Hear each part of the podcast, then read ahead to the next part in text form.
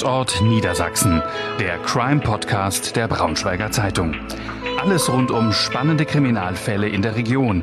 Wir blicken gemeinsam mit unseren Redakteuren auf die Hintergründe der spektakulärsten Verbrechen zwischen Harz und Heide. Ja, liebe Zuhörerinnen und Zuhörer, herzlich willkommen zu einer neuen Folge von Tatort Niedersachsen. Einer wirklich ganz besonderen Folge, kann ich sagen. Wir haben nämlich zum 50. Jubiläum dieses Podcasts zum Live-Podcast nach Braunschweig zu uns ins Medienhaus eingeladen. Gast war niemands Geringeres als Deutschlands bekanntester Rechtsmediziner, Professor Klaus Püschel aus Hamburg. Das war ein ganz besonderes Event. Vor knapp 250 Gästen hat er insbesondere über den Fall Birgit May Meyer und die Taten des Serienmörders Werner Wiechmann gesprochen. Im Anschluss dann hat er sich den Fragen der Zuhörerinnen und Zuhörer gestellt. Ähm, da sind viele spannende Details rausgekommen, unter anderem, ähm, warum er Leichen unbedingt auch immer riechen muss. Wir wünschen viel Spaß beim Zuhören. Wir sprechen heute über einen Fall, von dem man sagen kann, der ihre Karriere wahrscheinlich geprägt hat obwohl sie selbst gar nicht mehr zu dem Zeitpunkt, als sozusagen das alles gegipfelt hat, noch in, in Amt und Würden am Institut waren. Es geht um einen vermissten Fall, es geht um einen Totenwald, es geht um die Gördemörder, Gördemorde und es geht um den Fall Birgit Meyer. Ich habe mir das äh, alles nochmal zusammen angelesen. Es ist wirklich ein komplexes Verfahren, ein komplexer Fall, das alles mit allen seinen Irrungen und Wendungen wahrscheinlich darzustellen. Da bräuchte man wahrscheinlich ein paar Stunden für. Wir müssen es jetzt mal versuchen, komprimiert hinzubekommen. Erzählen Sie doch mal, 15. August 1989, das Verschwinden von Birgit Meyer. Wer war denn Birgit Meyer? Zur Einführung noch, da bin ich gerade nach Essen gegangen. Aber als Birgit Meyer verschwand, war ich noch leitender Oberarzt in Hamburg. Und äh, einer meiner besten Freunde, äh, damals äh, Leiter im Landeskriminalamt, später Polizeipräsident Wolfgang Silav, hat dann auch mit mir darüber gesprochen, seine Schwester verschwindet. Das ist äh, ein sehr schwieriges Thema, wenn ein Mensch auf einmal nicht mehr da ist. Das kommt übrigens viel häufiger vor, als man so landläufig denkt. Die ähm, Anzahl der vermissten Sachen in Deutschland, allein in Deutschland, geht in die zigtausend jedes Jahr. Es gibt andere Länder, in denen das Thema noch eine viel größere Rolle spielt. Das haben Sie in den letzten Jahren sicherlich gehört. Mexiko, verschwundene Menschen, vor allen Dingen im Zusammenhang mit Verbrechen. Birgit Meyer lebte in Scheidung. Der Bruder, wie gesagt, der Polizeipräsident in Hamburg. Sie wohnt nördlich von Lüneburg und äh, zwar in einem ziemlich großen Haus mit Tochter und Katze. Der Ehemann wohnt schon mit der Freundin zusammen. Und eines Morgens ist Birgit Meyer weg. Die Tochter weiß von nichts. Die Katze ist allein gelassen und es kommt die Polizei. Und die Polizei macht was? Gar nichts. Warum? Ich gucke Sie mal an, wenn Sie morgen früh nicht da sind, dann sagen wir ja, Sie können weggehen. Ja, vor allen Dingen, wenn Sie sich mit ihm gezankt haben, haben einen neuen Lover, Sie sind jetzt weg. Ja? Und dann ist die Frage ein bisschen wo, aber Sie müssen sich noch nicht mal abmelden. Sie müssten sich noch nicht mal bei Ihrem Partner abmelden. Birgit Meyer war weg und die Polizei sagt, naja, sie hat sich ja mit ihrem Ehemann gezankt, deswegen lebten die ja Entscheidung. Und die ist jetzt halt mal weg. Aber Katze, Tochter, der Bruder hat gesagt, behandelt dieses Haus, wo sie verschwunden ist, bitte wie einen Tatort, wie bei einem Tötungsdelikt. Okay, und was hat die Lüneburger Polizei gesagt, als der sehr erfahrene Leiter des Hamburger Landeskriminalamtes da anruft? Herr Silav, das ist ein Lüneburger Fall. Sie lesen zu viele Krimis. Ja. Okay, und dann war das eine Vermisstensache. So ging das los und die Rechtsmedizin hatte, außer dass ich Wolfgang Silaff kannte, nichts damit zu tun. Man muss vielleicht zur Ehrenrettung äh, der Lüneburger Polizei sagen, dass die ja zu der Zeit mit anderen Fällen beschäftigt war. Und zwar. Wollen Sie damit sagen, wenn einer ermordet wurde, dann äh, ist der zweite egal? Das nicht, nein. Also die Gördemorde. Die ja, Gördemorde. Das war die Zeit. Übrigens, auch um das jetzt schon mal zu sagen, die hatten damals eigentlich nicht nur die Gördemorde, sondern die hatten eine ganze Serie ungeklärter Tötungsdelikte. Über 20, ne? Man hätte vielleicht auch dran denken können, Birgit Meyer passt in die Serie. Nur um das mal zu sagen. Gut, Gördemorde hm, ist eigentlich noch bekannter gewesen, damals vor allen Dingen, eigentlich bis heute, zwei soll ich schon mal erzählen, zwei Paare verschwinden. Äh, wir befinden uns noch in der Zeit, in der es eine Zonengrenze gibt. Und die Görde, ein wunderschöner Wald, wunderbares Jagdgebiet, ähm, war vor allen Dingen von Jägern frequentiert, manchmal auch von Privatleuten, aber eigentlich so ein Randgebiet wenig besucht. Und da verschwindet ein Hamburger Paar, und äh, wird gesucht und man findet dann nach ungefähr acht Wochen dieses Paar. Wir haben die auch obduziert. Ah, hier bin ich wieder, ne? bin zu leise, Entschuldigung. Äh, und äh, in der Rekonstruktion wird zu dem Zeitpunkt, als die Polizei das eine Paar gefunden hat, so knapp ein Kilometer Luftlinie entfernt, ein zweites Paar getötet. Wie wurden die getötet? Ja, bei dem ersten Paar war es äh, äh, schwierig zu entscheiden, weil die Leichen schon äh, in einem fortgeschrittenen Zersetzungszustand waren. Äh, bei dem zweiten Fall war es dann klar, Schussverletzung und auch ein sexuelles Interesse. Beispielsweise war bei der Frau dann denn der BH scharf aufgeschnitten worden. Und äh, die Polizei ist von vornherein auch davon ausgegangen, sexuelles Interesse spielt eine Rolle. Und ähm, das sind schon mal wesentliche Merkmale, sexuelles Interesse und Schussverletzungen. Ja, wir kommen ja ganz zum Schluss auf Kurt Werner Wiechmann. Und Görde, zwei Paare tot, seitdem gilt das als sogenannter Totenwald. Und Totenwald hieß auch die Serie, die der NDR dann gedreht hat über Kurt Werner Wiechmann und die Toten in der Görde. Übrigens auch eine letztlich sehr unübersichtliche, dramatische Geschichte. Es wurde vorübergehend mal der Förster verdächtigt. Es wurde ein in der Görde lebender Künstler verdächtigt. Der Förster hat später sogar Suizid begangen. Also viele Abläufe, sehr kompliziert. Aber die Polizei ist nicht vorangekommen. Und in dieser Zeit, als die Polizei engagiert arbeitet an den Gördemorden, verschwindet Birgit Meyer. Und es wird erstmal kein Zusammenhang gesehen. Auch. Ne? Es passiert erstmal jahrelang nichts. Es wurde ja auch kein Zusammenhang mit den anderen toten Frauen gesehen, lange Zeit.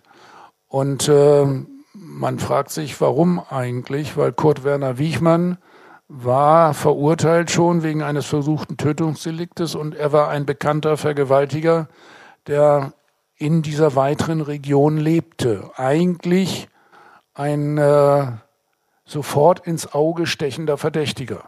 Beschreiben Sie mal, was war denn das für ein Mensch? Ja, Kurt Werner Wiechmann, einerseits der Schwarm aller Frauen, blond, blauäugig, gut aussehend, kräftig gebaut, also von daher ein super Typ von seinem Beruf her vielleicht nicht der Schwarm aller Frauen. Sie wissen schon, der Mörder ist immer der Gärtner, der war also Friedhofsgärtner.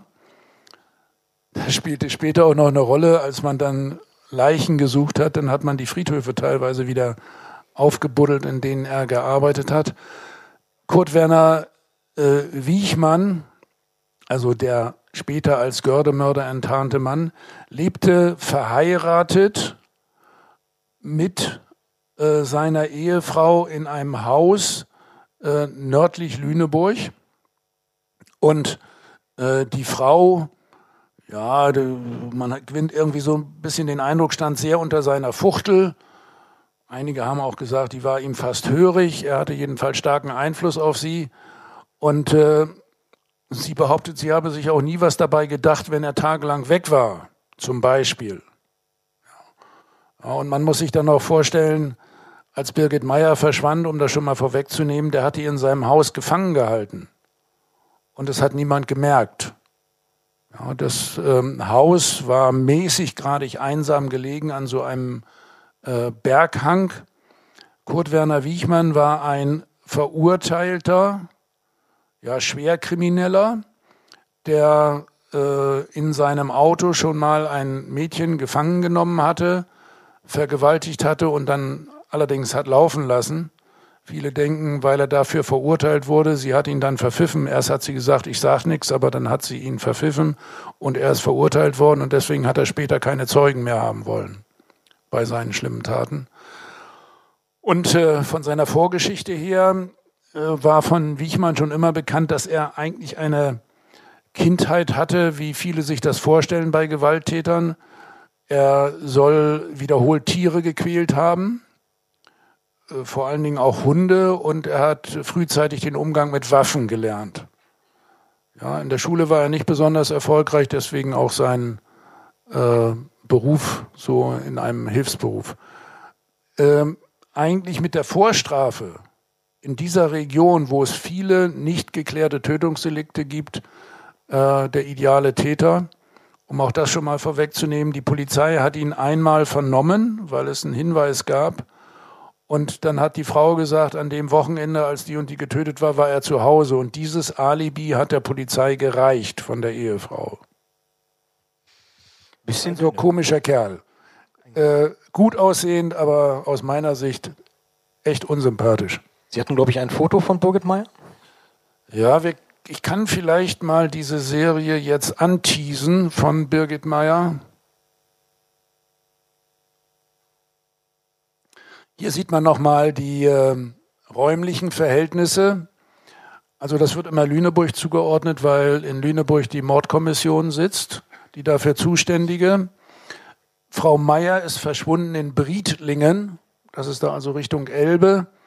Und auf halber Strecke zwischen Briedlingen und Lüneburg liegt Adendorf. Dort wohnte dieser Kurt Werner Wiechmann. In der Görde sind die beiden Paare ermordet worden, nicht lange vorher, vor dem Verschwinden von Frau Meier. Und das Ganze spielt insofern nach Hamburg, weil der Bruder von Frau Meier in Hamburg eben sehr hoher Polizeibeamter ist und weil wir zuständig sind für die Untersuchung der Toten. Also wir haben auch die Gördetoten untersucht. Wir sind im Zusammenhang mit Meyer aber von der Polizei nicht beteiligt worden, sondern ich bin immer nur privat gefragt worden von Wolfgang Silav. So ist also die Situation hier gewesen, die örtliche Situation. Äh, hier ist ein Bild von äh, Birgit Meyer, also eine gut aussehende Frau, 41 Jahre alt geworden. Und das ist Wolfgang Silav. Ich sage immer, der beste Polizist der Welt. Der hat in Hamburg eine große Rolle gespielt. Der hat äh, auch die große Sonderkommission geleitet, als der äh, St. Pauli-Killer Pinsner zur Strecke gebracht wurde. Äh, Silaf war lange Leiter Rauschgiftdezernat und hat dann vor allen Dingen organisiertes Verbrechen bekämpft. Also der wusste wirklich, was er sagte und er kannte auch seine Schwester sehr genau. Hier sieht man auch einmal schon vorneweg wieder die Zeitschiene. Birgit Meyer verschwindet also 89 und äh, na, XY kommt. Wiechmann äh, kommt dann in den Fokus, darüber sprechen wir gleich noch. Und Silaf braucht dann im Grunde fast drei Jahrzehnte, um die Polizei wirklich zum Jagen zu bringen. Und letztlich klärt den Fall auch nicht die Polizei, sondern der Fall wird geklärt von Silavs Senior-Team. Über das Senior-Team versprechen wir gleich auch noch. Dem Sie ja angehört haben. Ähm, wir verkürzen es jetzt mal wirklich. Es kommt zu einer Hausdurchsuchung und es wird ein Zimmer entdeckt. Was hat es denn mit diesem Zimmer auf sich? Wir sind jetzt schon vier Jahre danach. Äh, Wichmanns Anwesen wird äh, durchsucht. Im Bodenbereich gibt es ein Zimmer, wo die Ehefrau nie reinkam. Und in diesem Zimmer findet die Polizei jetzt äh, unterschiedliche Schießwerkzeuge, vor allen Dingen Jagdgewehre, vielerlei Fesselungswerkzeug, äh, Ketten, Bänder, Handschellen, findet gezielt äh, Fernsehmaterial, vor allen Dingen XY über die Gördemorde und über Birgit Meyer.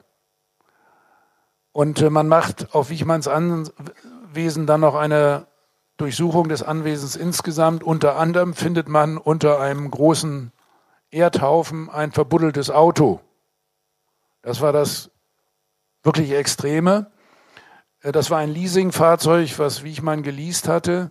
Und an diesem Wagen schlagen die Hunde an, die Leichenspürhunde. So, und jetzt hat man alle diese Asservate, Fesselungswerkzeug, Schießwerkzeuge, Auto und die Polizei ruft Wiechmann an und sagt, kommen Sie mal hierher, wir wollen Ihnen ein paar Fragen stellen.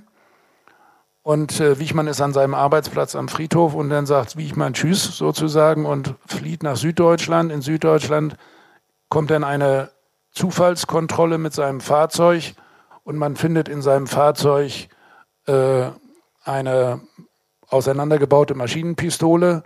Daraufhin wird er wegen unerlaubten Waffenbesitz ins Gefängnis geworfen. Aus dem Gefängnis schreibt er ein paar merkwürdige Briefe an seine Frau und dann hängt er sich auf. Das ist jetzt im Jahre 1993. Von Birgit Meyer zu diesem Zeitpunkt keine Spur.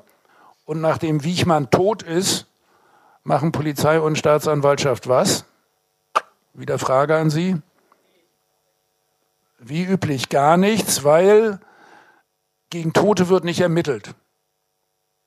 Ja, Sie denken aber auch nicht daran, dass vor dem Wagen von Birgit Meyer ein Wagen mit laufendem, vor dem Auto, vor dem Haus von Birgit Meyer ein Wagen mit laufendem Motor beobachtet wurde, dass Wiechmann sehr wahrscheinlich einen Komplizen gehabt hat, auch in der Görde. Es werden alle Asservate entsorgt, einschließlich Auto, einschließlich Waffen, einschließlich Fesselungswerkzeuge. Also eigentlich das Ende der Ermittlungen komplett.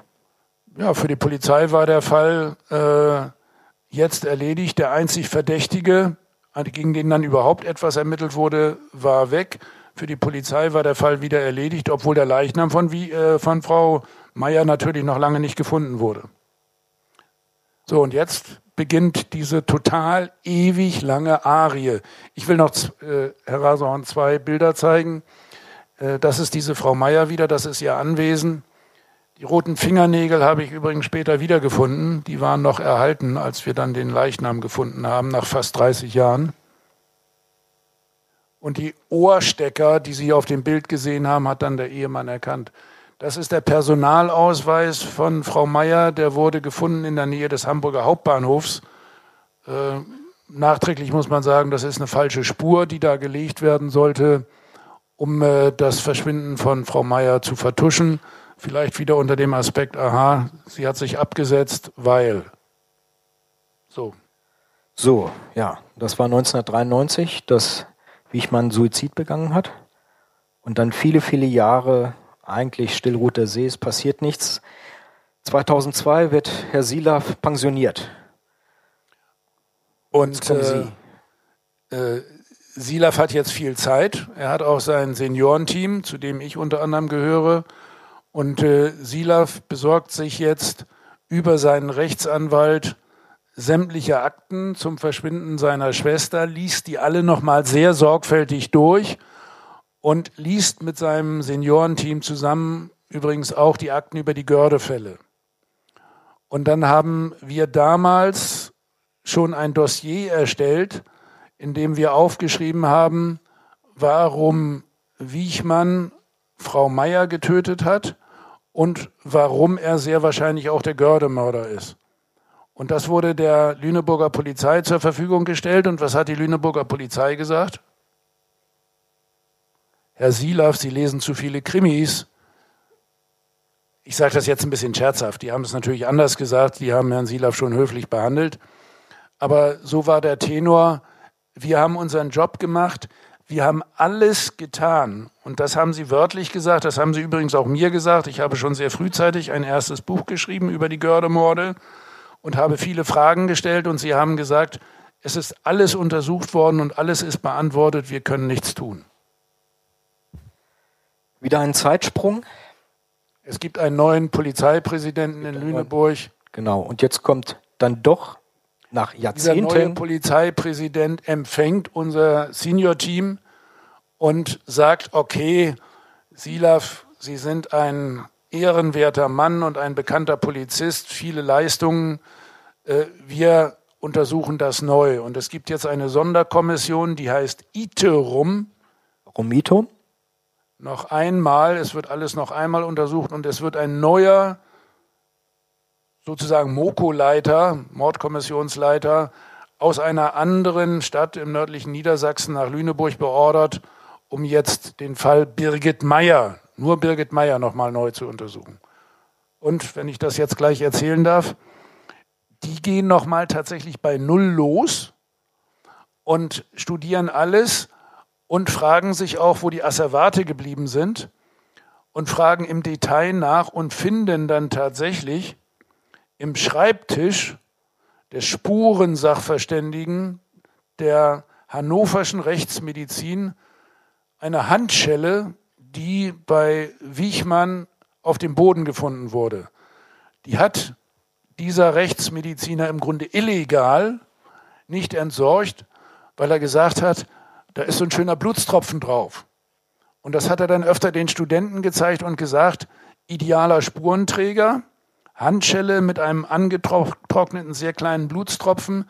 Das kann man wunderbar untersuchen, wenn man will. Mal eine Frage an den Rechtsmediziner. Wie lange kann man denn sowas untersuchen? Wenn das gut gelagert ist, trocken, das ist ein super guter Spurenträger, Jahrzehnte. Ja, und das hat man ja dann auch gemacht.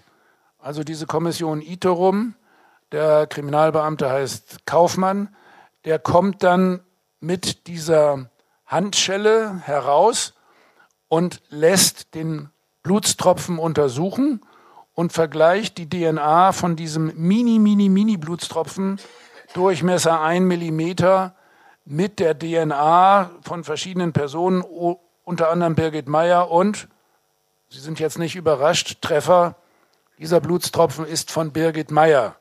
Das heißt, von Anfang an hatte Wiechmann auf seinem Boden eine Handschelle, von der man davon ausgehen muss, dass sie in der Nähe von Birgit Meyer war.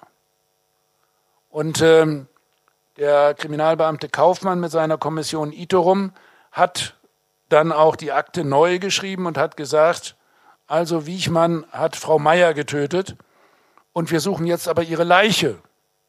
Wir wollen ja nicht nur einen Blutstropfen von ihr haben, und um die Leiche zu finden, hat er dann wirklich ein halbes Dutzend Gräber öffnen lassen, die Wiechmann seinerzeit, als Frau Meier verschwunden ist, betreut hat.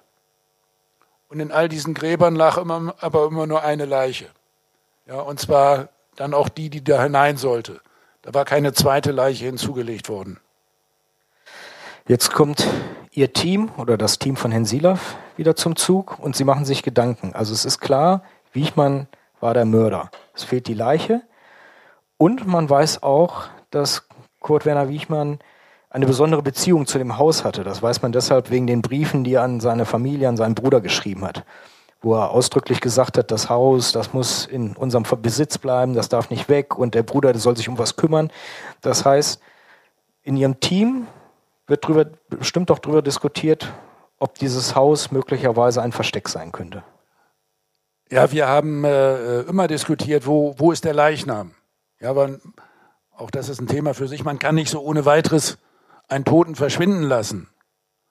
Ähm, also Knochen sind zum Beispiel sehr widerstandsfähig.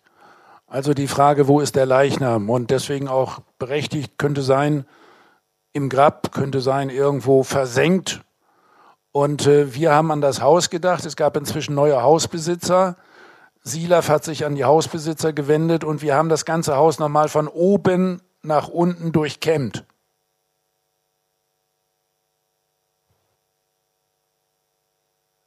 Und wir finden dann unterhalb dieses Bodenraums das geheime Zimmer von Wiechmann, eine Garage und von diesem geheimen Zimmer führt sozusagen eine Dachluke in die Garage hinein. Mit einem Seil auch, ne? Wie bitte? Mit einem Seil, ne? Ja, da hing sogar noch ein Seil herunter. In der Garage stand ein Oldtimer, der hat die Kuhle verdeckt, die da unter den Brettern ist. Das war im Grunde wie so ein, ein, ein Werkraum in einer Werkstatt und äh, merkwürdigerweise aber nur 80 Zentimeter tief. So, jetzt ist diese Kuhle schon aufgemacht.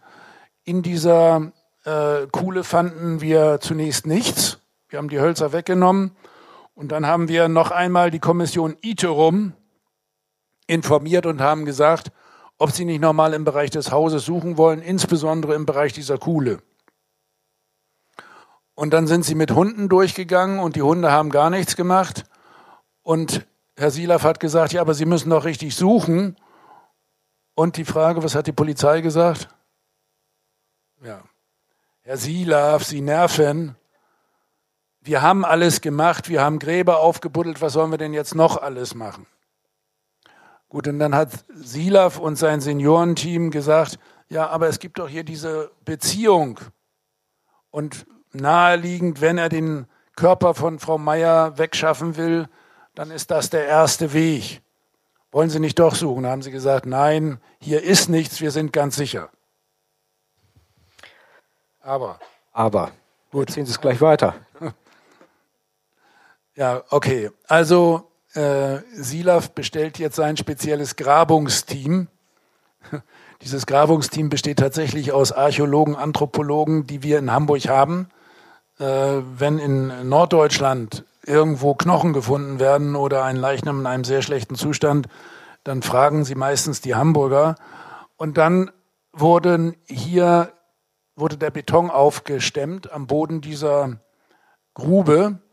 Und im Bereich der vorderen Kuhle hier, hier sehen Sie uns bei der Arbeit, die mit dem grünen Kittel, äh, das sind wir unsere Anthropologin, das ist Frau Dr. Jopp, die hat auch bei der Moorleiche geholfen, die kenne ich schon sehr, sehr lange. Eine, äh, wie gesagt, sehr bekannte äh, Anthropologin, wenn es um äh, Knochen und unklare Leichensachen geht. Äh, die findet dann schließlich relativ oberflächlich kleine Knochen und sagt Knochen zum ersten Mal. Und äh, sobald Knochen gefunden wurden, wurde wieder die Polizei informiert es kommt tatsächlich noch einmal sehr kurzfristig die Kommission ITE rum in Form des Sonderkommissionsleiters und der überlegt sich jetzt, was er tut und nun hat er gesagt, okay, ich beauftrage jetzt die Hamburger Rechtsmediziner offiziell weiterzugraben. Und Sie sehen hier schon den Zustand, dass weitergegraben wird und können so schemenhaft Knochen erkennen, die dort sind. Zu unterst lag dann äh, ein Plastiksack, ein blauer, und in diesem Plastiksack befand sich ein Schädel, ein menschlicher Schädel. Und jetzt nochmal die Situation vorstellen, wir sind alle dabei, das Seniorenteam. Wolfgang Silaff ist da, der Ehemann der verschwundenen Frau Meier, der immer noch so ein bisschen im Verdacht stand, ja, weil alle denken natürlich auch erst an die Verwandten und wollte er das mit dem Erbe oder mit dem Teilen des Geldes irgendwie anders erledigen wir sind alle da und ich mache dann diesen blauen Müllsack auf und ein menschlicher Schädel kommt zum Vorschein. Wolfgang Silaff beugt sich darüber, Herr Meier beugt sich darüber. Wolfgang Silaff grübelt nur, aber Herr Meier sagt sofort, das ist Birgit und fängt an zu heulen. Ja, er hat nämlich den Ohrstecker erkannt von Birgit Meier, dass das der Ohrstecker seiner Frau war. Ich habe in dem Augenblick gesagt, nun mal ein bisschen ruhig. Ohrstecker alleine heißt ja noch nicht, dass es die richtige Leiche ist. Aber wir hatten da auch den Zahnstatus und Gebissbefund von Frau Meier. Und ich konnte dann an diesem Schädel sofort den Zahnstatus nachvollziehen und habe dann sehr schnell innerhalb von zehn Minuten sagen können, das ist der Schädel von Birgit Meier. Und dann hatte ich da zwei heulende Männer, ja, also den Ehemann und den Bruder, die dann wirklich schluchzend äh, mit mir dort auf der Terrasse saßen und äh, immer gesagt haben, kann doch nicht sein oder doch. Und einerseits wie schrecklich und andererseits wie schön, dass wir den Leichnam wieder haben. Jetzt können wir irgendwie zur Ruhe kommen. Was hat der Rechtsmediziner festgestellt, wie Birgit Meyer gestorben ist? Der Rechtsmediziner war erstmal wie üblich äh, kalt bis ins Innerste. Ich muss ja als Profi da sein, ja, und muss machen, was erforderlich ist. Andererseits ist Wolfgang Silaff mein Freund und Herr Meyer kannte ich zumindest. Und Wolfgang Silaff ist einer meiner guten Freunde. Ich habe dann gesagt, ja, okay, der, die Knochen kommen nach Hamburg. Und äh, wir haben dann in Hamburg, das ist jetzt hier in dieser Serie dann das letzte Bild, äh, erst einmal eine Computertomographie gemacht und finden dann im Schädel ein Projektil. Frau Meier ist erschossen worden. Sie hatte auch die entsprechenden Löcher im Schädel, äh, sozusagen ein Genickschuss. Also äh, Wichmann hat sie getötet, warum auch immer. Sie war in seiner Gewalt und äh, er musste sich ihrer entledigen. Es ist irgendwie offen geblieben, ob er nochmal Lösegeld erpressen wollte oder ob er ein sexuelles Interesse an der Frau hatte. Das hat er alles mit ins Grab genommen. Aber wir wissen jetzt, sie war gefesselt und er hat sie aus seinem geheimen Zimmer letztlich, um den Leichnam zu verbergen, dann in seinen Garagenraum gebracht. Damit war der Fall Birgit Meyer insofern geklärt. Nach 28 Jahren ist der Leichnam gefunden und das Ganze ist als Tötungsdelikt aufgeklärt und 28 Jahre lang ist eine Familie am Grübeln, im Grunde ohne Ende, was ist mit Birgit? Und der Fall hätte innerhalb sehr kurzer Zeit geklärt werden können, wenn man Wolfgang Silaff ernst genommen hätte. Einen wirklich erfahrenen Polizeibeamten, der sehr ruhig und sehr bestimmt immer seine Meinung gesagt hat und bei einer Situation, wo es gegen Wiechmann wirklich sehr viele Indizien gab. Pause? Na? Nein, noch nicht. Noch kurz, kurz machen wir noch weiter. Nächste Frage. Wir haben jetzt einen Leichenfundort. Wir haben die Funde, die wir kurz angerissen haben, in dieser Geheimkammer. Waffen, das ist ja alles weg inzwischen. Was alles weg war, aber man weiß zumindest, dass es da war. Und was macht die Polizei denn jetzt nach knapp drei Jahrzehnten? Ja, jetzt äh, bildet die Polizei einerseits eine Sonderkommission, um äh, den Fall äh, von Birgit Meyer nochmal weiter aufzuklären. Und äh, es werden nochmal große Durchsuchungsaktionen gemacht. Das ganze Gelände wird sozusagen umgepflügt. Und es wird auch eine Sonderkommission gebildet, nochmal wegen der Gördemorde. Und äh, es werden tatsächlich im Zusammenhang mit den Gördemorden alle Asservate noch einmal vorgezogen. Und dann passiert etwas, was für mich im Grunde auch eine Katastrophe ist. Dann wird nämlich festgestellt, dass eine ganze Reihe von den Asservaten nie untersucht worden sind. Also Asservate heißt Dinge, die man äh, gefunden hat bei den Toten unter anderem sind von beiden Paaren die Autos aus der Görde weggefahren worden. Das können nur die Täter gemacht haben, der oder die Täter. Und die sind dann äh, gefunden worden, einerseits in Bergen und äh, andererseits in Bad Bevensen. Und äh, in diesen Autos hatte man zum Beispiel das Lenkrad abgeklebt und den Fahrersitz abgeklebt, weil man ja davon ausgehen konnte, dass der Mann, der den Wagen weggefahren hat, vielleicht auch Spuren hinterlassen hat. Und diese Asservate waren überhaupt nicht untersucht worden. Und jetzt sind diese Klebefolien untersucht worden und man findet in einem Wagen an Klebefolien vom Fahrersitz wohl was? Die DNA von Wiechmann. Ja? Sodass man sagen muss, DNA oder Wiechmann hat in diesem Auto gesessen und nun sagen die ganz Vorsichtigen, das sage ich aber bewusst so ein bisschen als Scherz, ja, ja, den haben sie als Anhalter mitgenommen. Und ich sage natürlich anders, nein, Wiechmann ist der Gördemörder und der ist mit dem Fahrzeug des Paares aus der Görde weggefahren, weil die Görde ist ein einsamer Wald und er musste irgendwie wieder Richtung, nach Heim, Richtung Heimat kommen. Und deswegen findet man in diesem Fahrzeug die DNA von Wiechmann. Die hätte man auch schon vor 30 Jahren finden können, wenn man danach gesucht hätte. Die äh, Kripo hat später wiederholt gesagt, diese DNA-Untersuchungen sind ja eine moderne Technik, aber die ist tatsächlich damals gerade entwickelt worden. Und wenn man diese Spuren damals schon sehr kritisch untersucht hätte, dann hätte man auch damals schon Spuren finden können vom Gördemörder. So, jetzt wissen wir, Wiechmann hatte Birgit Meyer, hat sie getötet durch Schuss. Wir wissen, er hat was mit den Gördemorden zu tun und für mich ist es naheliegend zu sagen, Wiechmann ist auch der Gördemörder. Ja, und damit hat er schon einmal fünf Tote auf dem Gewissen. So, und dann wird sein Grundstück auf den Kopf gestellt. Es werden im Erdreich dutzendfach Sachen gefunden. Ja, vor allen Dingen Frauenkleidungsstücke und äh, Asservate von, von Frauen. Aber, das muss man auch sagen, es gibt bis jetzt keinen eindeutigen Bezug äh, mit DNA von einer der anderen toten Frauen, von denen ich schon gesprochen habe. Also sehr merkwürdig, warum hat er das da alles verbuddelt? Ja, aber tatsächlich kein konkreter Bezug, dass man sagt, irgendwo ist Frau Schulze ermordet worden, die hatte rote Lackschuhe und wir haben jetzt die roten Lackschuhe gefunden. So weit geht der Nachweis nicht. Aber jede Menge Auffälligkeiten auf dem Grundstück. Wiechmann ist tot. Es gibt aber noch einen Verdächtigen.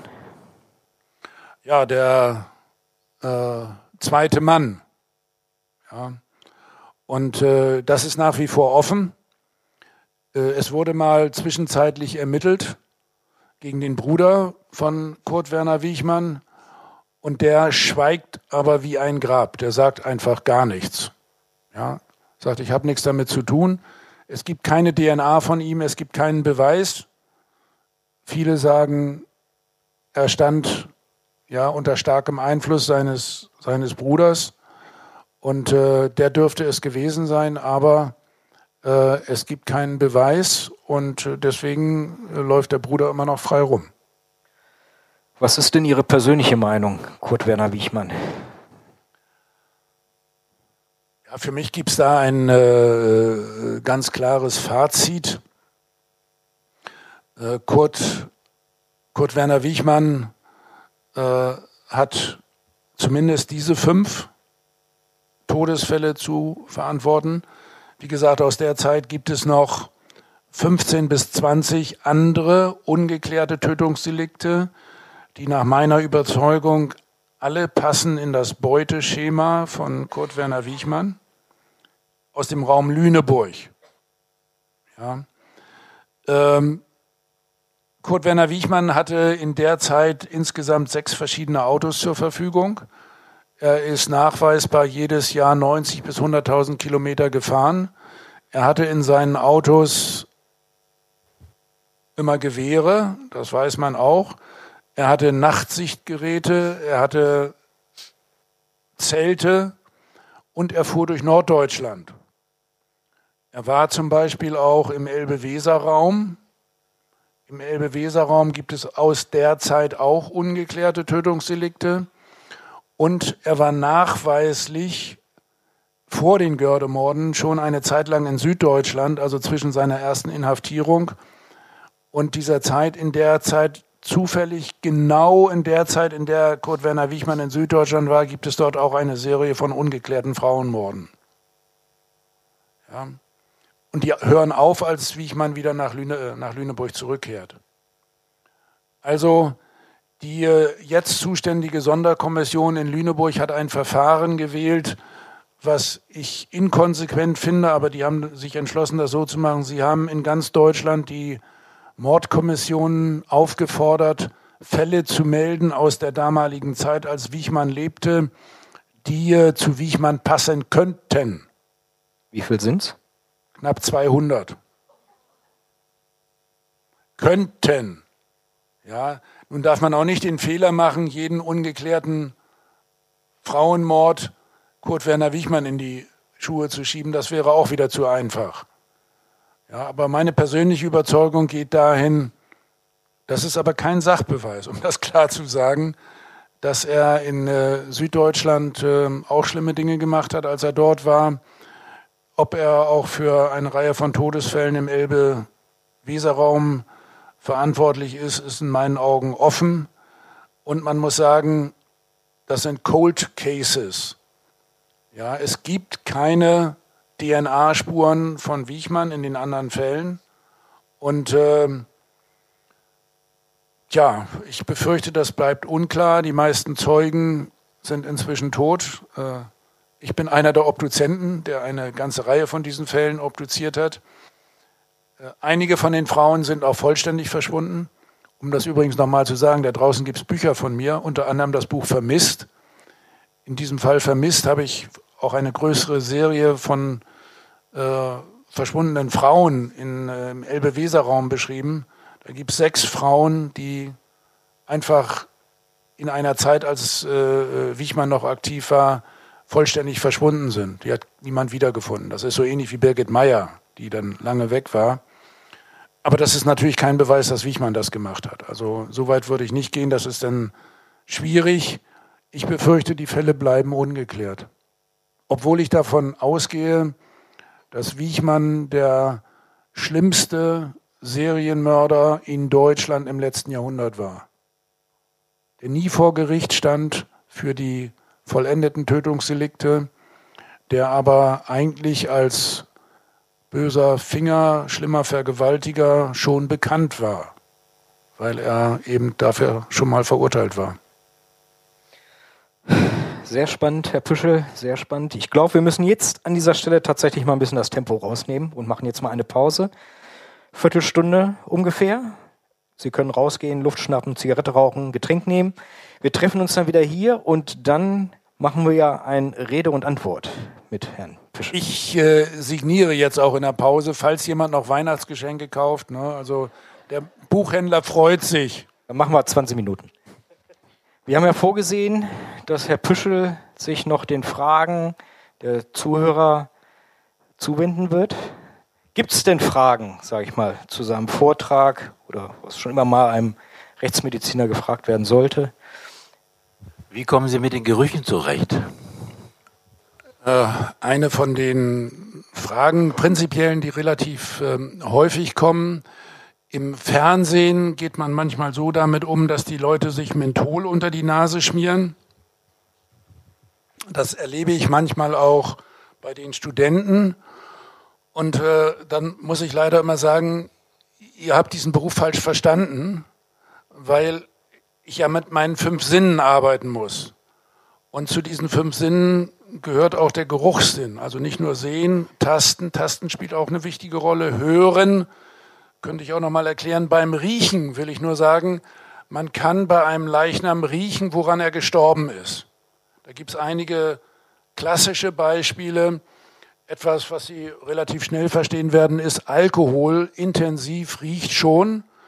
Äh, dann sagen wir, der stinkt ja wie eine Schnapsfabrik oder sowas ähnliches. Etwas respektlos. Es gibt äh, auch andere Gerüche, die sehr typisch sind. Pflanzenschutzmittel. Früher E605 so etwas, hat so einen lauchartigen Geruch. Sehr äh, charakteristisch ist Cyankali. Das ist dieser Bittermandelgeruch. Und wenn Sie diesen Bittermandelgeruch nicht wahrnehmen, dann kommen Sie nicht auf die Todesursache, weil die Toxikologen, also unser Labor, in der Routine nicht auf Kaliumcyanid untersucht. Ja, also das ist der Grund, weswegen ich sage, ich muss genau riechen, ich muss da sogar ran mit der Nase, ja, oder rein, halb reinkriechen in den Leichnam, um meine Nase einzusetzen, vor allen Dingen, wenn der Magen aufgemacht wird. Was für Gerüche da herauskommen. Ja. Äh, Fäulnis hat natürlich auch einen sehr charakteristischen Geruch. Und es ist ehrlich gesagt so, jetzt bin ich wieder so ein bisschen respektlos, gebe ich zu, ähm, dass ähm, ich die Gerüche zum Teil ganz angenehm finde. Ja, äh, nicht unbedingt mit der Fäulnis, aber ich vergleiche das manchmal und das ist dann so ein bisschen frech, wenn ich durch den Wald laufe und dann kommt mir äh, eine Frau oder ein Mann entgegen mit stark Parfüm oder rauchend, dann sage ich, das belästigt mich. Ja, aber was ich im Keller rieche, das akzeptiere ich. So, das war zum Thema Riechen. Muss sein, kein Menthol. Also der Rechtsmediziner, der sich Menthol unter die Nase schmiert, hat den Beruf nicht verstanden. So, ich gucke mal hier in die Runde. Ja, die junge Dame. Ja, mich würde mal interessieren, als Rechtsmediziner, wie eng arbeiten Sie da mit anderen Forensikern zusammen? Also man kann ja zum Beispiel Forensik studieren, IT-Forensik. Wie eng ist da die Zusammenarbeit? Ja, das ist eine sehr äh, kritische Frage. Diese, ich sag mal, modernen Studiengänge, die gibt es ja noch nicht so sehr lange. Ich würde sagen maximal ein, zwei Jahrzehnte. Und äh, das Interesse an der Rechtsmedizin ist bekanntermaßen gestiegen, vor allen Dingen durch die Darstellung in den Medien, im Fernsehen. Das fing an mit Quincy. Wenn ich mich vorstelle, äh, sage ich häufig auch, ich bin der Quincy von Hamburg. Ja? Und äh, es ist dann äh, tatsächlich eine gewisse, äh, ein Hype entstanden, sodass die Rechtsmedizin immer wichtiger geworden ist. Wir haben tatsächlich auch ein bisschen mehr Personal bekommen, nicht genug. Ähm, und äh, andere Disziplinen, die nicht Medizin studiert haben, haben auch versucht, dann etwas beizutragen zur Aufklärung von Verbrechen. Und Forensik ist ja jetzt der lateinische Ausdruck für ja, etwas öffentlich machen letztlich. Äh, es geht darum, Verbrechen aufzuklären. Und äh, dann gibt es Spezialmethoden, die die Rechtsmediziner nicht so gut äh, alleine beherrschen als Mediziner. Dazu gehören Labormethoden wie DNA, aber es können auch andere Methoden sein wie Auswertung von Fingerabdrücken oder Gesichtswiedererkennung. Also es gibt eine Reihe von sehr speziellen Techniken, die wir aus anderen Gebieten auch übernehmen. Deswegen gibt es eine Zusammenarbeit, wobei die Forensiker, mit denen wir kooperieren, in der Regel bei den Landeskriminalämtern arbeiten. Äh, niedergelassene Forensiker, die sich als solches bezeichnen, kriegen in der Regel kaum Aufträge.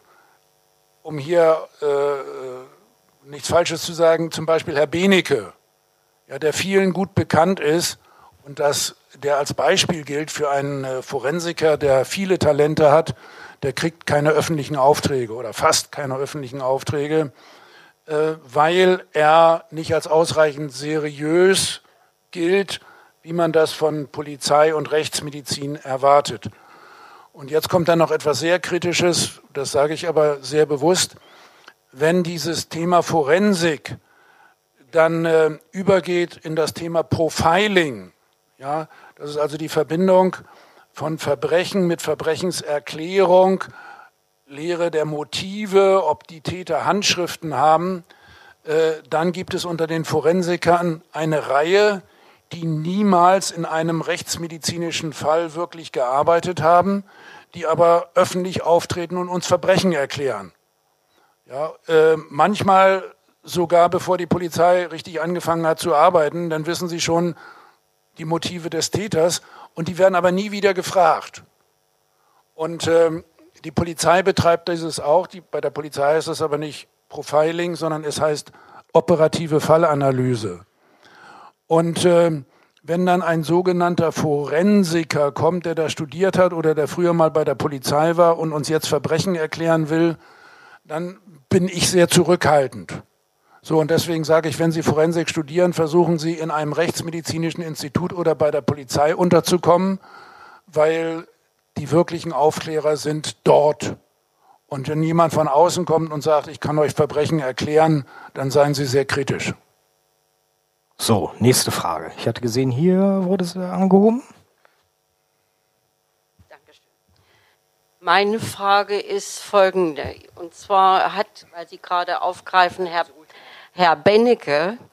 Äh, dazu lese ich gerade ein Buch und er schreibt, dass äh, durch äh, also Insekten immer mehr verloren gehen, weil wir 80 Prozent ungefähr Verbrennung haben. Wenn wir uns jetzt nur fast nur verbrennen lassen, fehlen uns diese Insekten wiederum. Meine Frage an Sie, äh, was halten Sie davon? Wie gesagt, ich habe das gelesen im Buch von Herrn Bennecke und er schreibt, dass diese Insekten eben uns dann verloren gehen, wenn sich nur noch verbrannt wird.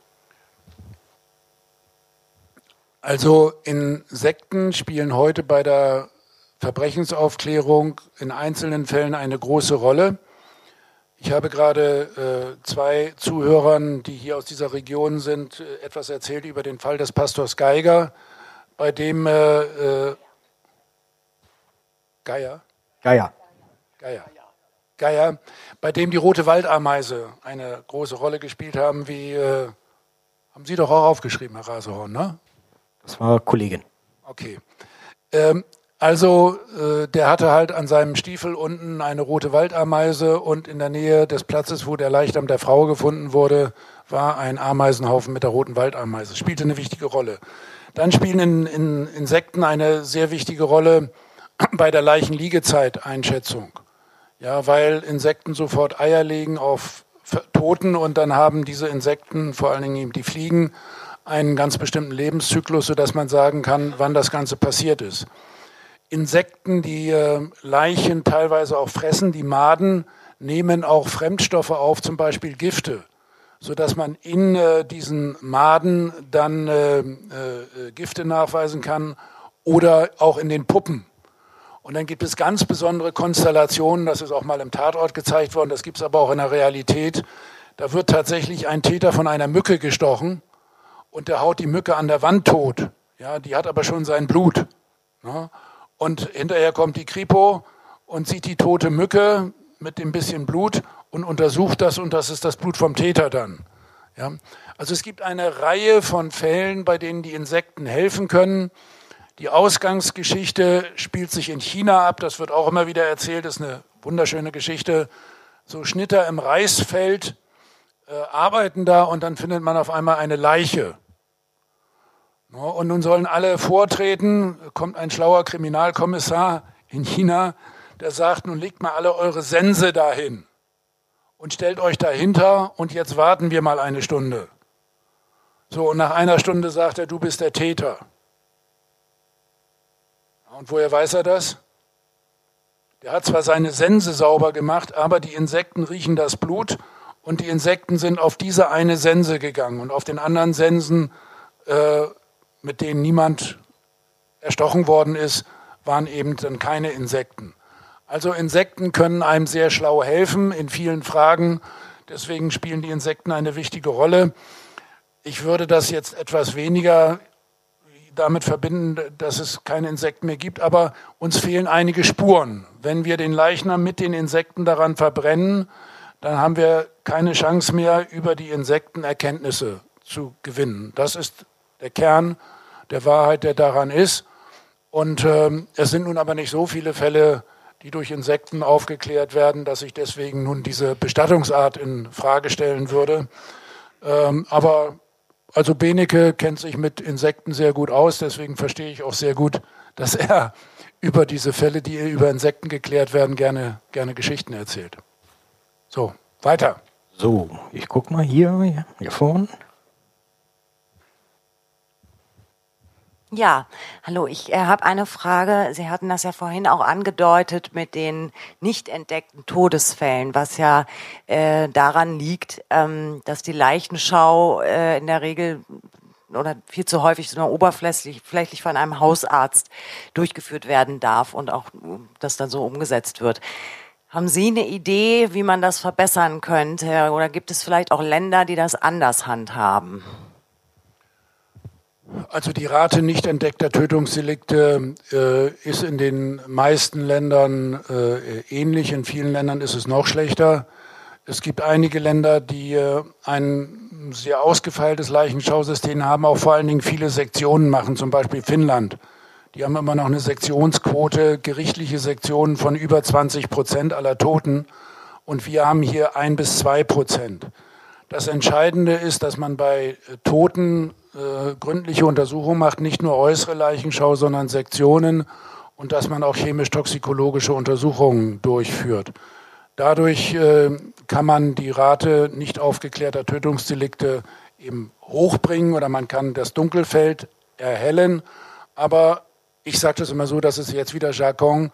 Angela Merkel wollte das nicht. Jetzt würden wir sagen, Olaf Scholz will das nicht, äh, damit wir alle in Ruhe schlafen können. Ja?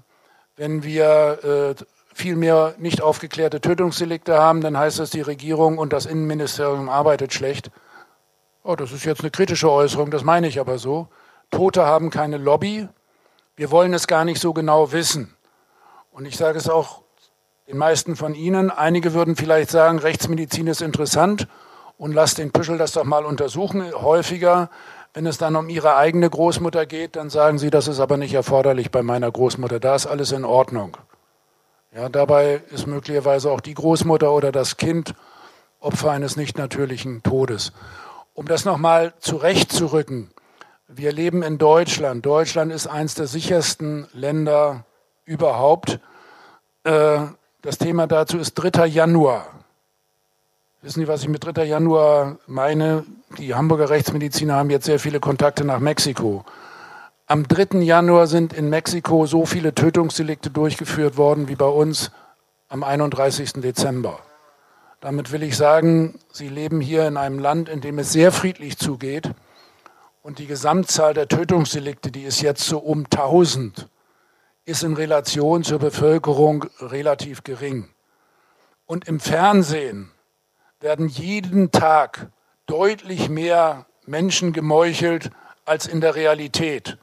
Ja, weil Krimis von uns so gerne konsumiert werden. Und das Kritische dann noch daran, wir gucken uns alle die Krimis an und spielen selber gerne ein bisschen Kommissar.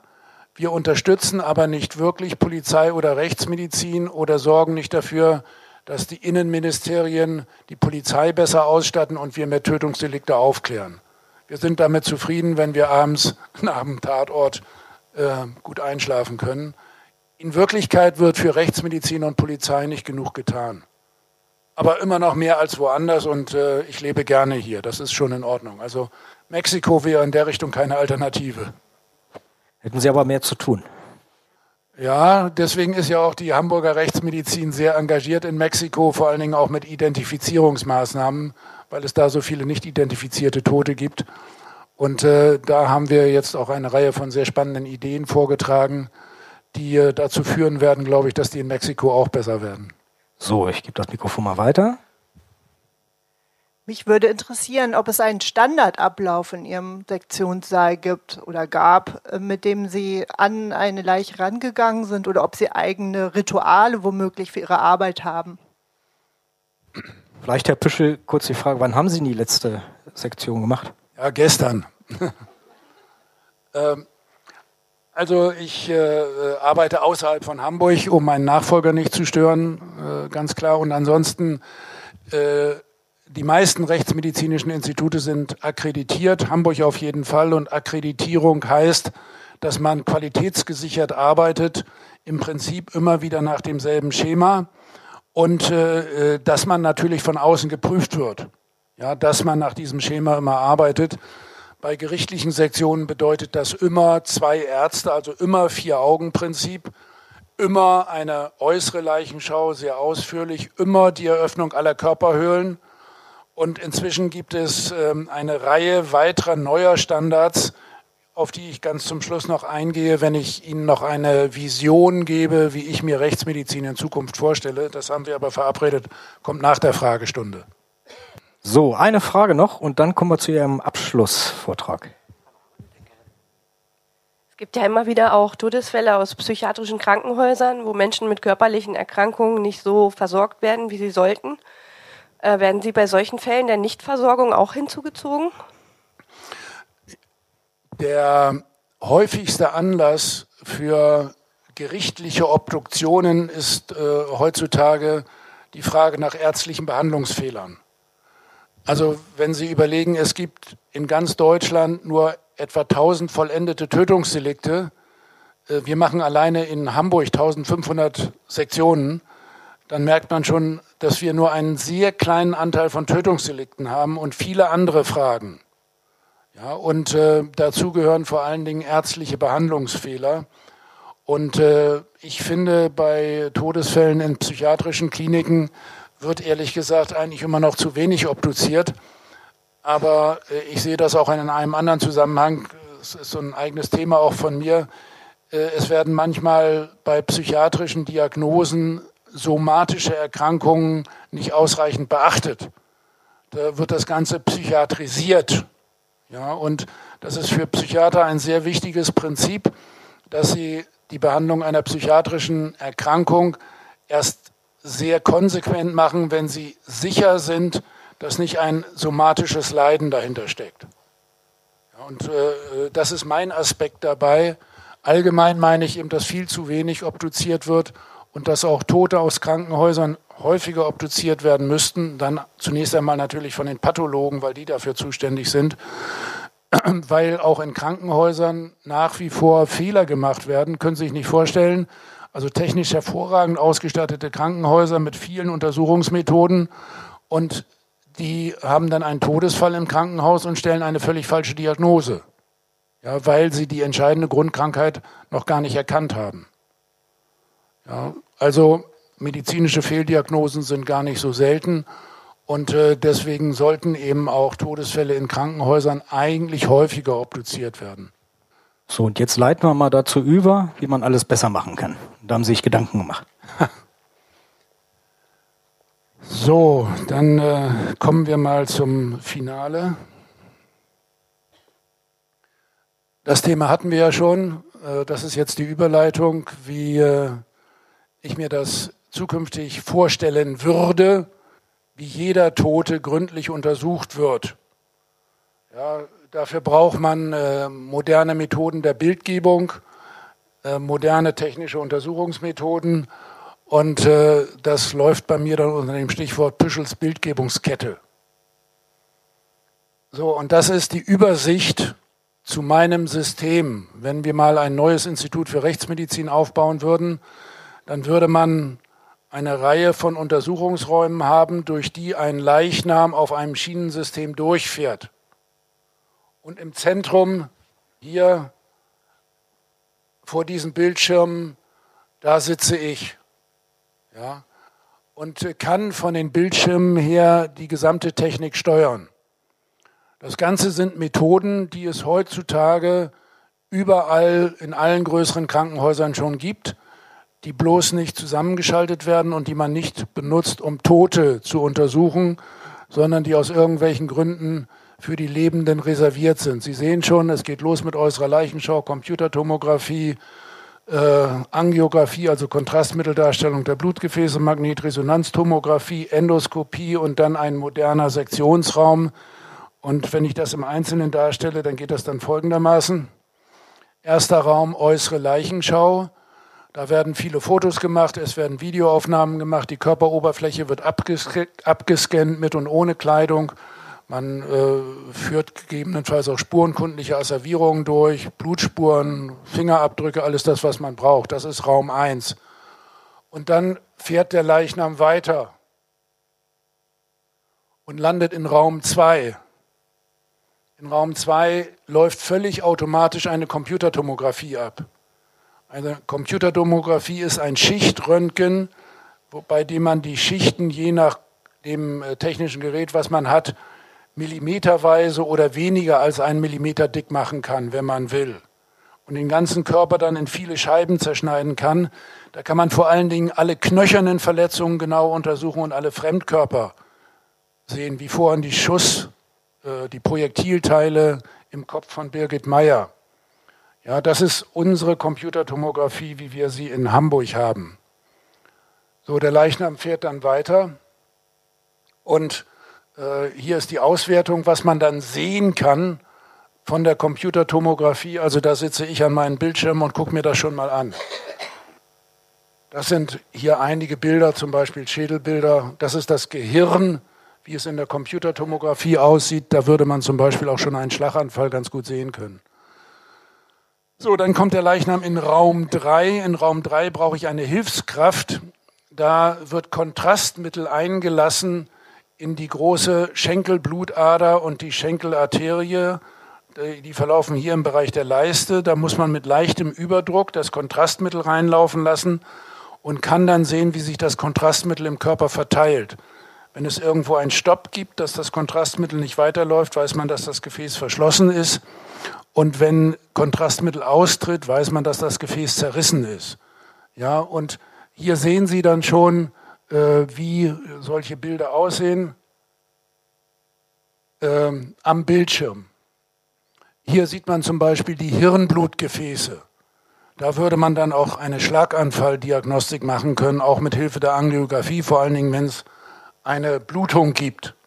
Ja, das ist alles am Leichnam gemacht. Dass man, äh, da sind die Blutgefäße also noch ganz gut durchgängig, sodass man das tatsächlich auch am Leichnam machen kann, wenn man will. Der nächste Raum ist eine Magnetresonanztomographie. Das ist eine spezielle äh, ja auch Schichtbildgebungsmethode, die letztlich mit den Eisenatomen, äh, die es in Blutkörperchen gibt und auch in anderen äh, Körperzellen arbeitet. Bei dieser Darstellung hat man keine Röntgenbelastung. Das ist etwas teurer als ähm, Schichtröntgen. Äh, und man kann vor allen Dingen Weichteilveränderungen darstellen, besser als Knochenveränderungen. Also in dieser Magnetresonanztomographie würde man zum Beispiel einen Schlaganfall gut erkennen, einen Herzinfarkt und so etwas. Im Knie kann man Knorpelschäden, ja, wenn wir jetzt bei diesem Thema sind, wieder gut erkennen. Also Sie sehen, der Leichnam läuft weiter, ist jetzt in Raum 4. Er geht dann wieder weiter. Äh, hier sieht man nochmal Bilder äh, mit der Magnetresonanztomographie vom Gehirn, die dann auch optisch in bestimmter Art und Weise aufbereitet werden. Man kann in der Feinheit eine Vergrößerung erreichen, ähnlich wie im Mikroskop bei der Magnetresonanztomographie, dass man also auch ziemlich feine Veränderungen erkennen kann. Das ist hier nochmal angedeutet, dass es ungefähr, äh, wenn man das gut macht, den Möglichkeiten auch eines Mikroskops nahe kommt. Das sind alles äh, Ergebnisse von der Magnetresonanztomographie. So, jetzt sind wir in Raum 5. Raum 5 ist eine Endoskopie, da brauche ich wieder eine Hilfskraft. Äh, das ist jemand, der sozusagen eine Magenspiegelung macht oder eine Darmspiegelung und mit einem optischen Gerät in den Körper hineingeht. Wenn er in den Magen geht, kann er auch gleich äh, Mageninhalt entnehmen für toxikologische Untersuchungen ja, oder Darminhalt für toxikologische Untersuchungen. Man kann bei einem Leichnam auch aus dem Magen herausgehen in die Bauchhöhle und kann dann in der Bauchhöhle die Leber untersuchen oder die Milz. Man kann die Bauchhöhle auch aufblasen, sodass man dann eine bessere Sicht hat. Man kann auch, wenn man will, aus der Speiseröhre rausgehen in die Brusthöhle und dann über die Brusthöhle von innen Herz und Lunge untersuchen. Alles das sind eingefahrene Techniken, die man eigentlich alle hat, die aber bei Toten nur für wissenschaftliche Zwecke bisher eingesetzt werden und nicht in der Kombination, wie ich Ihnen das hier so andeute. So, der Leichnam fährt dann weiter und landet dann in einem modernen Sektionsraum, der so ähnlich äh, aufgebaut ist wie ein äh, Operationsraum. Da gibt es heutzutage, davon habe ich, glaube ich, kein Bild, moderne Operationscomputer, sogenannte Da Vinci-Systeme. Da sitzt der Operateur am Bildschirm und arbeitet mit seiner Hand und das Ganze wird übertragen über feine Bewegungsarme in den Körper hinein, sodass man mit ganz kleinen Schnitten im Körper tatsächlich auch operieren kann. Bei uns würde das heißen Sezieren. Ja, ähm, das sind alles eingefahrene Techniken, die es heutzutage gibt, nichts Besonderes. Was wir davon haben, ist ein Roboterarm, den haben wir selber gebaut mit Hilfe der Technischen Universität. Und mit dem Roboterarm können wir tatsächlich aus der Ferne im Körper über Punktionsnadeln oder kleine Messer arbeiten. Damit würden wir heutzutage hochinfektiöse Fälle obduzieren. Also Corona ist ja einfach, ist ja völlig problemlos. Aber wenn man einmal Ebola hat oder Lassa, dann will man auch als Obduzent nicht so gerne in der Nähe sein und atmen, sondern dann würden wir das machen mit Operationscomputern oder mit unseren Roboterarmen, die wir heute schon zur Verfügung haben. So, das Ganze entweder mit ganz kleinen Schnitten oder völlig ohne Schnitt. Und dann müssen Sie sich vorstellen, wenn die Maschine gut funktioniert oder mein Maschinenpark. Ich sitze im Zentrum, kann alle Bildschirme übereinander lagern, kann alle Diagnosen stellen und ich kann das auch über große Entfernungen. Also Vorstellung, wir bauen so eine Bildgebungskette in Braunschweig auf und ich sitze in Hamburg und kriege alles per Fernübertragung. Ich brauche dann hier einige Hilfskräfte und nach einer halben Stunde kann immer ein neuer Leichnam durch die Bildgebungskette laufen. Ja. Für Hamburg ist die Vorstellung, wir haben jeden Toten, äh, jeden Tag 48 Tote. Der Tag hat 24 Stunden. Eine halbe Stunde würde bedeuten, jede halbe Stunde, wenn ich 24 Stunden arbeite, kann ich bei einer funktionierenden Bildgebungskette sämtliche Toten Hamburgs durch diese Bildgebungskette geben und habe von allen Toten sämtliche relevanten Befunde und habe auch Gewebeproben oder Proben für chemisch-toxikologische Untersuchungen um weitere Untersuchungen durchzuführen. Ja? Und ich frage Sie jetzt mal wieder, weil ich immer bei Ihnen frage, warum bauen Sie mir das nicht? Überlegen Sie mal, wie viele Milliarden wir bei Corona versaubeutelt haben.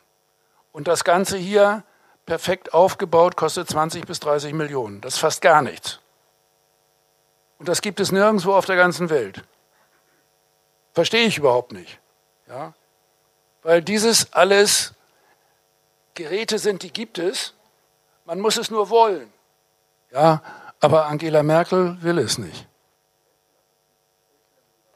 Also die, die Frage ist, warum tun wir das nicht? Wenn er Knieschmerzen hat, dann kriegt er alle die Untersuchungen und das darf dann auch 3000 Euro kosten heutzutage, ja, weil da immer noch ein Arzt dabei ist und so weiter. Wenn wir das hier machen wie das Brezelbacken, das da durchläuft, dann kriegen wir das billiger hin als das Knie. Und wir haben alle Toten gründlich untersucht, aber wir tun es nicht. Ja. Ich kritisiere das und wünsche mir eigentlich, dass ich hier mal jemanden finde. Da fordere ich Sie dann immer auf und sage, wer hat so 20, 30 Millionen übrig? Wäre eine gute Investition. Ja, und äh, dann muss ich jetzt nicht in die arabischen Länder gehen, um in Kuwait oder Dubai einen Scheich zu finden, der es mir vielleicht doch noch baut. Ich denke, ich werde es nicht mehr erleben, aber in 20, 30 Jahren ist das die Rechtsmedizin der Zukunft. Ja, dann sind wir nicht mehr mit dem Messer, mit dem T-Schnitt dabei, sondern dann machen wir eine sogenannte virtuelle Autopsie. Das Ganze passiert dann am Bildschirm und die Ergebnisse sind sehr viel besser. So. Solche Untersuchung, ich habe das mal so kalkuliert, ich würde so denken 1000, 2000 Euro, wenn man, natürlich muss man die Investitionskosten rechnen, aber ja, da macht es dann äh, die, die Masse. Äh, das würde ja bedeuten, wenn man 48 durchschiebt ja, und äh, das Ganze mal 2000 nimmt, das ist gar nicht so wenig. Dafür kann man schon eine ganze Menge schaffen. Also wir haben in Hamburg zumindest ein System, wo die meisten Toten schon durch die Computertomographie laufen. Zum Beispiel jedes tote Kind. Deswegen sage ich immer, in Hamburg würde man nie ein Schütteltrauma von einem Säugling übersehen, weil wir immer die Blutungen im Bereich der Hirnhäute erkennen würden, die sieht man im CT. Und wenn Sie irgendwann mal hören, in Hamburg gibt es so viele Fälle von Kindesmisshandlung, zum Beispiel Schütteltrauma, dann ist die Erklärung ganz einfach. Er weiß es schon, das liegt nicht daran, dass die Hamburger so schlimm sind, sondern dass die Rechtsmedizin so gut ist. Verstanden? Gut, okay. Viel, Nochmal vielen Dank. Herr Rasehorn, jetzt sind Sie wieder dran. Ja. Herr Pischel, wie ist es denn eigentlich Ihr Plan, wenn Sie mal die Zeit Sie ereilt? Lassen Sie sich auch obduzieren? Selbstverständlich. Das ist ja gar keine Frage. Das ist mein persönlicher Wunsch. Ich will vielleicht noch auf folgenden Aspekt hinweisen, um Sie alle ein bisschen anzumachen. Es soll, so geht das Gerücht, unter Ihnen den einen oder anderen geben, der kein Blutspender ist, weil Sie denken, das Blut kommt aus der Steckdose. Ja, aber man braucht Blut dringend. Und alle Menschen unter 70 können Blut spenden. Ich bin über 70, ich darf noch Blut spenden, ja, weil ich schon seit äh, 100 Jahren spende, hätte ich fast gesagt. Also ich will Sie ein bisschen anflaumen und sagen, warum sind Sie eigentlich keine Blutspender, falls es noch den einen oder anderen gibt. Dann ist das nächste sehr wichtige Thema, von den Toten lernen wir für die Lebenden, sind Sie eigentlich Gewebespender? Ich gucke denn Sie hier an, sie hat so schöne Augen. Und was brauchen wir dringend von den Toten? Wir brauchen die Augenhornhaut. Ich würde denken, dass es unter Ihnen ein oder zwei gibt, die eine Hornhauttransplantation hatten. Sie müssen sich jetzt nicht outen. Der bekannteste Hornhautempfänger ist unser Bundespräsident, Herr Steinmeier. Der hat schon zweimal eine Hornhauttransplantation bekommen. Wir haben aber zu wenig. Es werden alleine doppelt so viele Hornhäute transplantiert wie ganze Organe. Aber alle reden von Herz und Leber und Niere und keiner redet von Hornhaut. Und man kann die Hornhäute von jedem von ihnen gebrauchen, weil man bis 90 spenden kann. Und dann frage ich ihn wieder, warum sind Sie kein Hornhautspender? Ja, äh, ich möchte Sie ja gerne, Sie sind Spender. Aber Organspende haben Sie gehört. Und wenn Sie einen Organspendeausweis haben, auf dem Organspendeausweis steht immer drin, ich bin Spender für Organe, Schrägstrich Gewebe. Und die Gewebe kann man nehmen von Personen, die schon 24 Stunden tot sind, kreislauftot sind, also nicht nur von der Intensivstation. Das wäre ein wunderbares Beispiel, wenn Sie jetzt einen Organspendeausweis haben und mal vorlesen, was da draufsteht bezüglich Gewebe. Also, ja, ich gestatte, dass nach der ärztlichen Feststellung meines Todes meinem Körper Organe und Gewebe zur Transplantation entnommen werden. Super, der Typ ist hier echt gut. Äh, er ist Organspender und Gewebespender. Und äh, wenn er in Hamburg sterben würde und in die Rechtsmedizin kommt, dann würden wir auf jeden Fall auch Gewebe entnehmen, zum Beispiel die Augenhornhaut, und transplantieren. Ja, weil in Hamburg der Leiter des Instituts für Rechtsmedizin auch der Leiter der Hornhautbank ist. Und die Hamburger Rechtsmediziner sind die fleißigsten Hornhautlieferanten in Deutschland. Jetzt aber gut, langsam. Bischel, ne? Jetzt müssen wir auch mal zum Ende kommen. Ne? Aber jetzt möchte ich die Leute ein bisschen aktivieren. Denkt mal nach über Blutspende, Gewebespende und Sektion. Ich habe ja bei der Sektion schon gesagt, alle sagen, heute ist ja vielleicht toll. Und wenn die Großeltern gestorben sind, aber nicht bei uns. Oder bei Gewebe, ja, dann sagt er nachher wieder, oh Mensch, bei ihr, ihre schönen Augen, das möchte ich nicht. Ja, und in meinen Augen ist das mir fehlt das richtige Wort, um das zu beschreiben, wenn er Hornhaut brauchen würde, weil seine Hornhaut trüb ist, weil er eine Infektion hatte oder eine Verletzung, dann würde er sich transplantieren lassen. Er nimmt schon, genauso wie Blut. Wenn einer von Ihnen nachher einen Verkehrsunfall hat und droht zu verbluten, dann erwarten alle, dass Blut zur Verfügung steht. Aber wo kommt das her? Ja, auch die Hornhäute kommen nicht. Und deswegen sage ich immer von den Toten für die Lebenden. Deswegen bin ich also Gewebespender, Organspender, will seziert werden und an meinem Körper dürfen auch Operationsübungen für oder von den Chirurgen durchgeführt werden. Alle wollen später eine gute Hüftoperation haben, eine schöne Endoprothese. Und wo üben die Chirurgen? Ja, nicht bei mir, das ist ja klar. Ne? Die müssen an Toten üben. Ja, und alle denken, das machen die an Ameisen oder an äh, Mäusen. Nein, sie brauchen dafür Tote. Deswegen sind wir alle aufgefordert, darüber nachzudenken, was mit unserem Körper passiert nach dem Tode. Und wenn wir den Anspruch haben einer optimalen medizinischen Versorgung mit Blut, mit Gewebespende, mit Transplantationen, dann sollten wir auch mal darüber nachdenken, wie wir selber dazu stehen. Ich mache das jedenfalls alles mit. So, das soll bei mir passieren. Aber ich bin schon ziemlich alt. Ne? Also Hornhaut geht noch ein bisschen, Herz geht Vielleicht bis 75, so lange überlegt man das. So, also das war meine Perspektive. Vielen Dank. Dankeschön. Dankeschön. Herr Püschel, das ist Ihr Applaus.